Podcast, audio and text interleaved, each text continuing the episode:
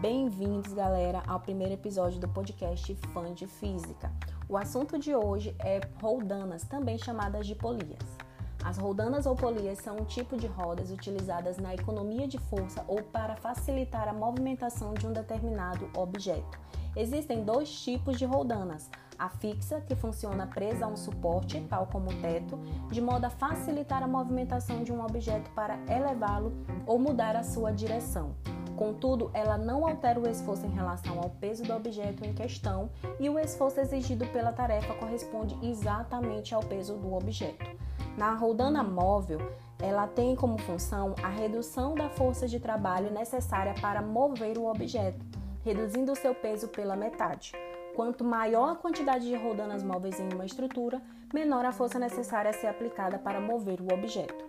Existem combinações entre os tipos de roldanas. Por exemplo, na combinação cadernal, essa configuração ela, ela combina a mesma quantidade de roldanas fixas e móveis e com essa estrutura para cada roldana móvel, o peso do objeto é reduzido pela metade no esforço demandado.